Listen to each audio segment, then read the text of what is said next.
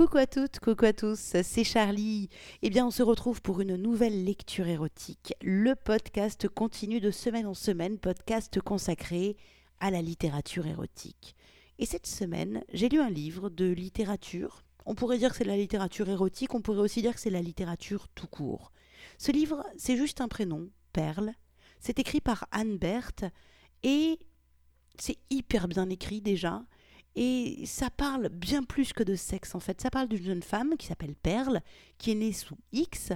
Et dans ce livre, en fait, on va suivre son parcours, son cheminement intérieur pour découvrir la liberté. La liberté d'être sans connaître ses racines, parce qu'au final, est-ce qu'on est défini par un arbre généalogique ou est-ce qu'on est défini par autre chose, quelque chose qui est à l'intérieur de nous? Voilà, moi j'ai vraiment adoré ce bouquin. Au début, je me suis dit oui, donc voilà, euh, la nana, euh, du coup, elle n'a pas de famille, du coup, elle va dans des expériences un peu extrêmes euh, pour se découvrir. Et en fait, ça pourrait partir comme ça. Et Anne Berthe, l'autrice, nous emmène tout à fait ailleurs de manière super maline et moi elle m'a surprise en fait. Elle m'a surprise, elle m'a embarquée ailleurs et elle m'a embarquée dans un univers complètement euh, sensitif, poétique. Il y a, y a des scènes qui sont très excitantes mais où on est sur l'intérieur de ce qui se passe en fait. Je sais pas comment... En fait le plus simple pour vous en parler ça va être de vous lire des extraits. Alors je ne vais pas tout vous lire évidemment, c'est un roman qui est paru aux éditions La Musardine dans la collection Les lectures amoureuses. Et euh, du coup j'ai décidé de vous lire des petits extraits comme ça, on va se balader dans son livre, histoire d'avoir un petit peu des ambiances, des ambiances de cet univers qu'elle euh, a transmis. Anne Berthe, c'est euh, dans, son livre, on sent qu'elle est amoureuse de la vie, de la liberté, vraiment de la liberté, quoi. Et euh, elle parle de la vie, elle parle de la mort, elle parle de l'amour, du sexe, du désir.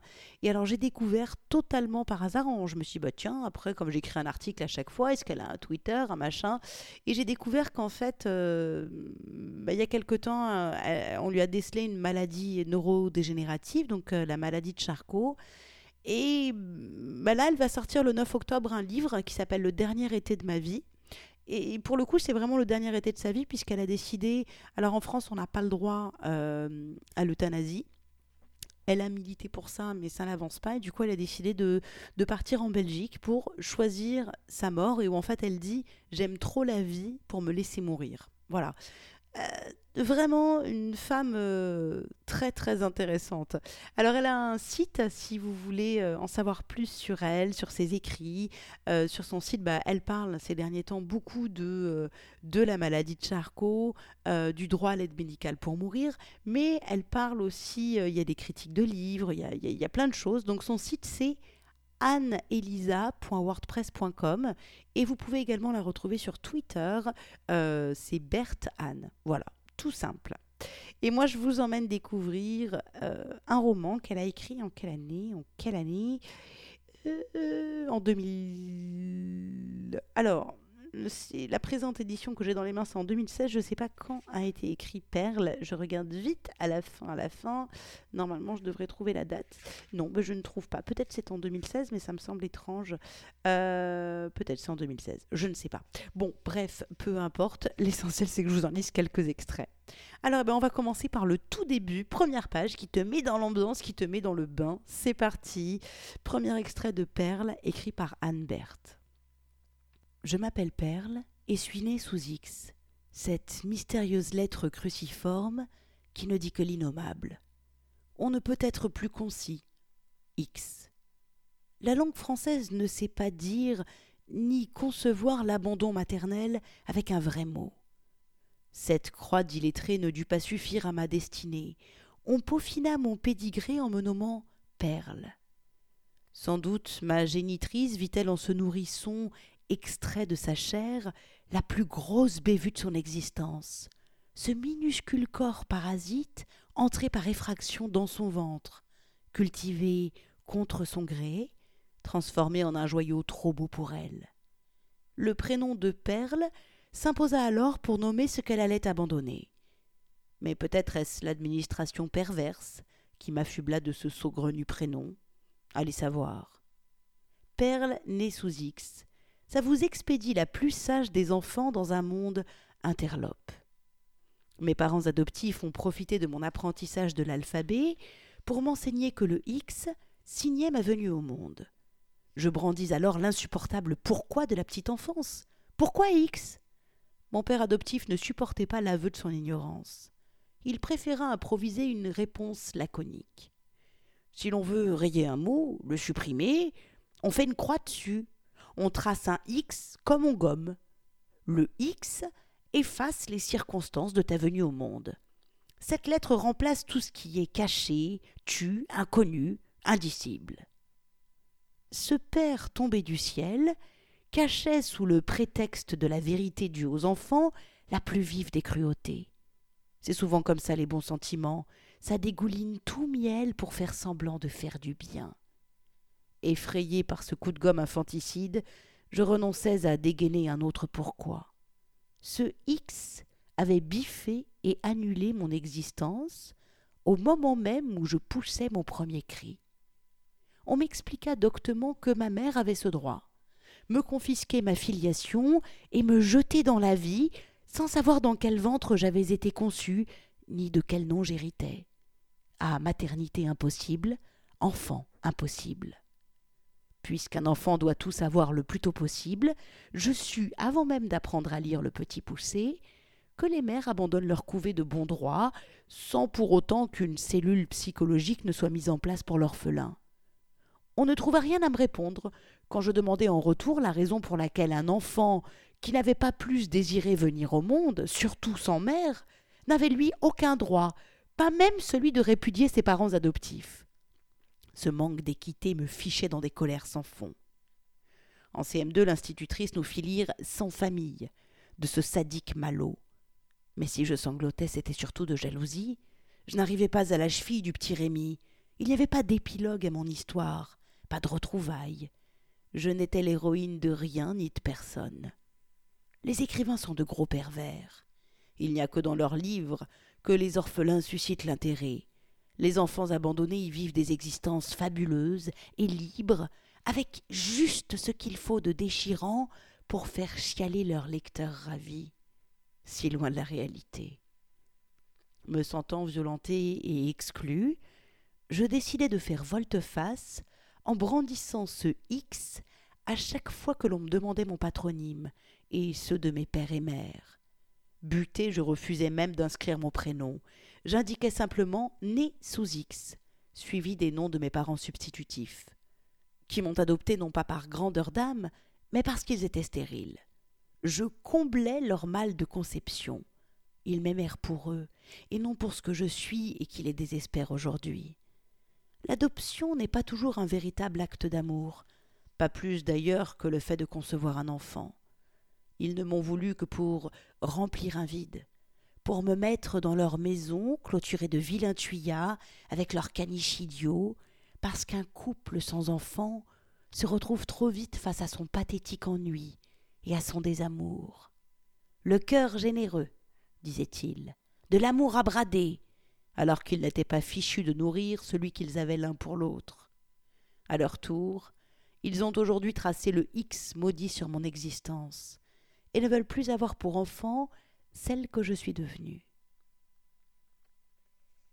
Voilà, ça c'est les premières pages du livre, donc ça met dans l'ambiance.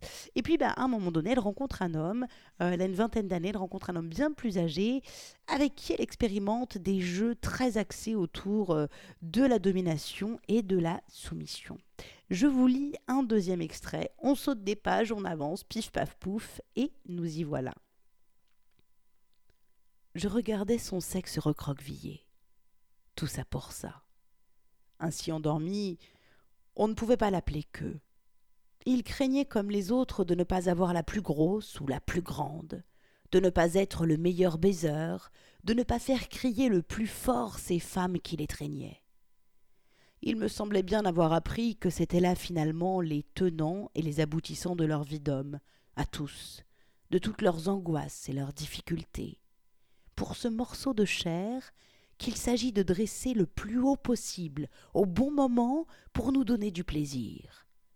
Pas de tricherie possible pour eux quand nous pouvons, nous les femmes, en ouvrant simplement les cuisses, le sexe bien enduit d'un lubrifiant en cas de panne sèche, retenir l'amant en mimant le désir et le plaisir.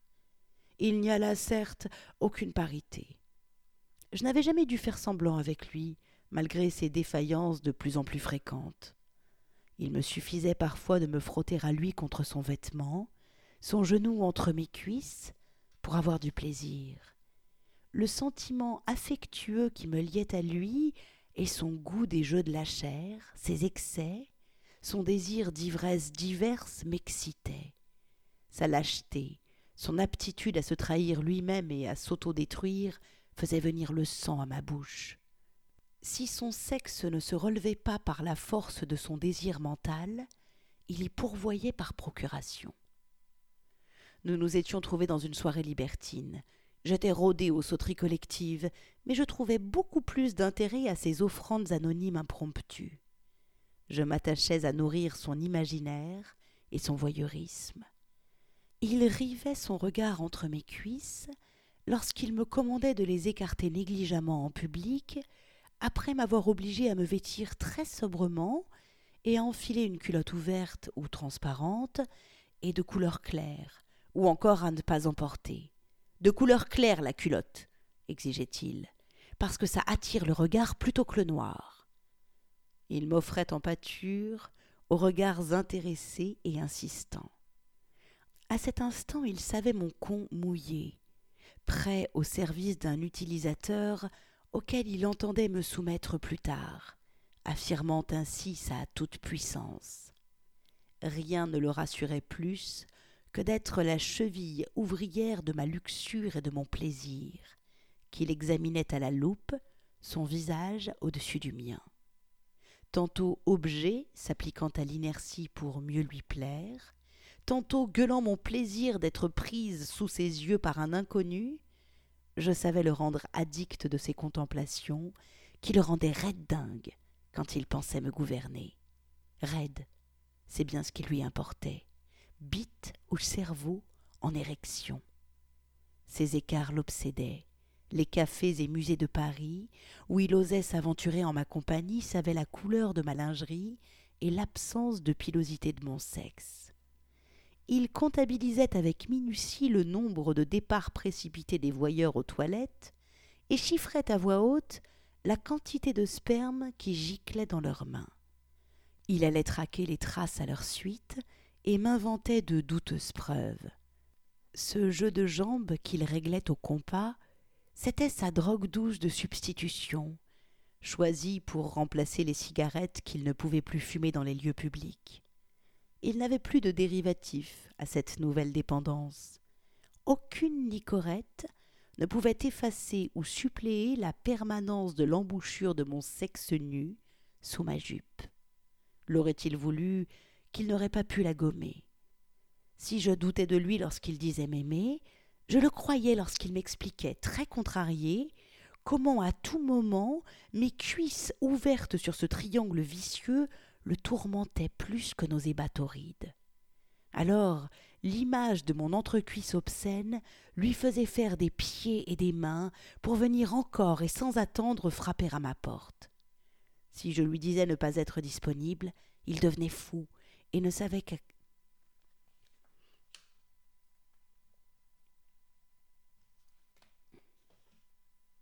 Si je lui disais ne pas être disponible, il devenait fou et ne savait l'accepter.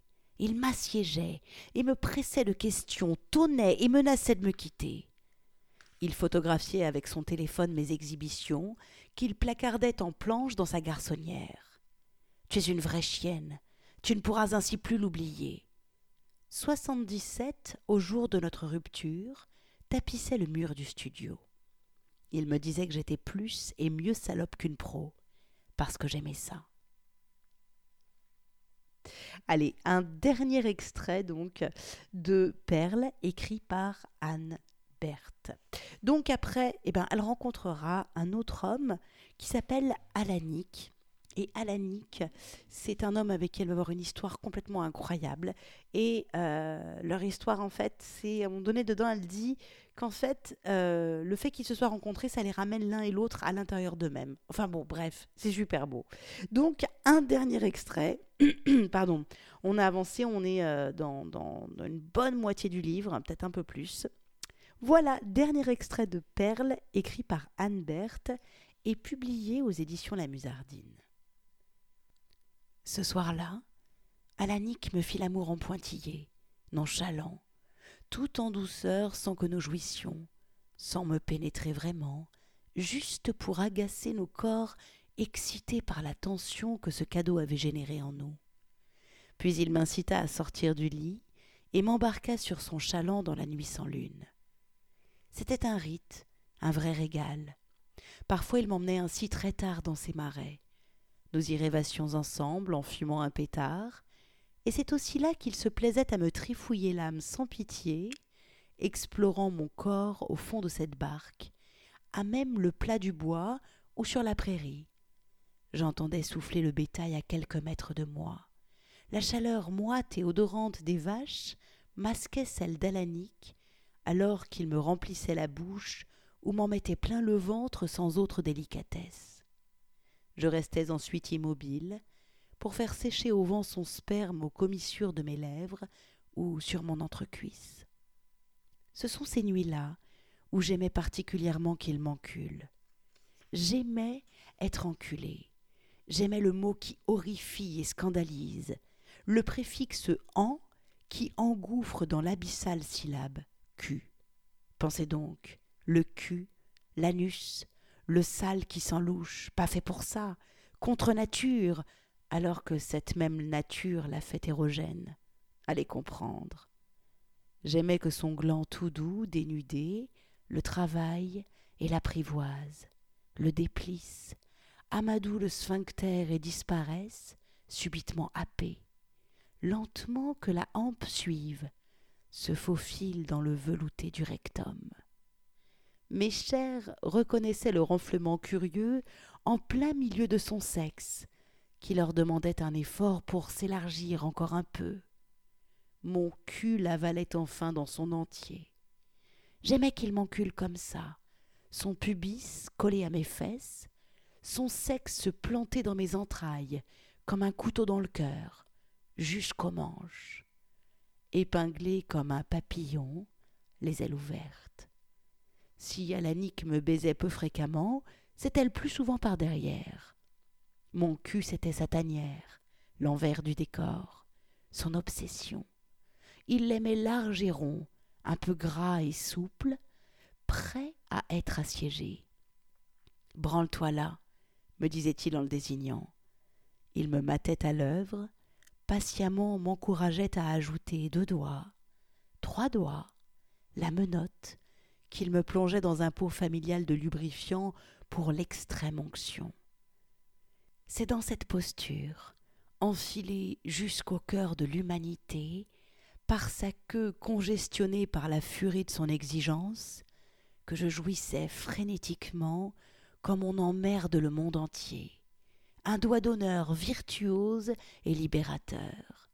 Mais il fallait avant que ça dure longtemps, cette insensée sensation de plénitude, cette hystérique excitation trou-du-culière. D'une main, il appuyait fort sur mon dos pour que je me cambre. Mes seins débraillés raclaient la terre. Ce frottement faisait bander mes tétons. J'en jouissais aussi des seins. L'inventeur du point G n'avait pas de seins, bien sûr. J'écoutais les grenouilles et ses couilles qui frappaient mes grosses fesses. Je me taisais. On n'entendait plus que ça dans la nuit. Ces couilles, flap, flap, flap, en trois mouvements sonores, vifs, lents et rapides, répétés à l'infini. La peau de mes fesses comme celle du tambour, un concerto pour couilles et culs. Les vaches soufflaient et bougeaient dans la nuit. On a beau dire, toute la douceur des draps en soie et des parfums suaves d'une chambre douillette ne valent pas ces relents rustiques des tables et de foin mouillé d'une alcôve à ciel ouvert, la culotte à une cheville, troussée et retroussée, un sacré bordel entre les reins. Voilà, c'était le dernier extrait que je vous lis aujourd'hui de ce livre vraiment, vraiment vraiment très beau, qui s'appelle Perle. C'est donc écrit par Anne Berthe et c'est publié aux éditions La Musardine dans la collection Les Lectures Amoureuses. Donc moi je vous ai un petit peu parlé d'Anne Berthe en début de podcast. Si vous voulez en savoir plus sur elle, elle a un blog, un site, donc l'adresse de son site c'est anneelisa.wordpress.com. Vous pouvez également la suivre sur Twitter. Euh, son Twitter, c'est Berthe Anne. Et puis, et puis bah, de toute manière, je mettrai tous les liens euh, sur l'article qui présente le podcast de cette semaine, bien entendu. Et puis, pour vous offrir le livre et le découvrir dans son intégralité, vous allez faire un tour sur lamusardine.com. Eh bien, cette lecture est terminée pour aujourd'hui. Alors, vous pouvez reprendre une activité normale. Je vous la souhaite douce euh, et puissante. Je ne sais pas ce que je vous souhaite de doux et de puissant, mais profitez-en. Hein, ça, va être bon, je le sens. Et puis bah, moi, je vous dis, je vous dis à la semaine prochaine. En attendant, pour retrouver tous les précédents podcasts, rendez-vous sur mon site charlie-liveshow.com. Ciao ciao et merci à tous de votre écoute. Bye bye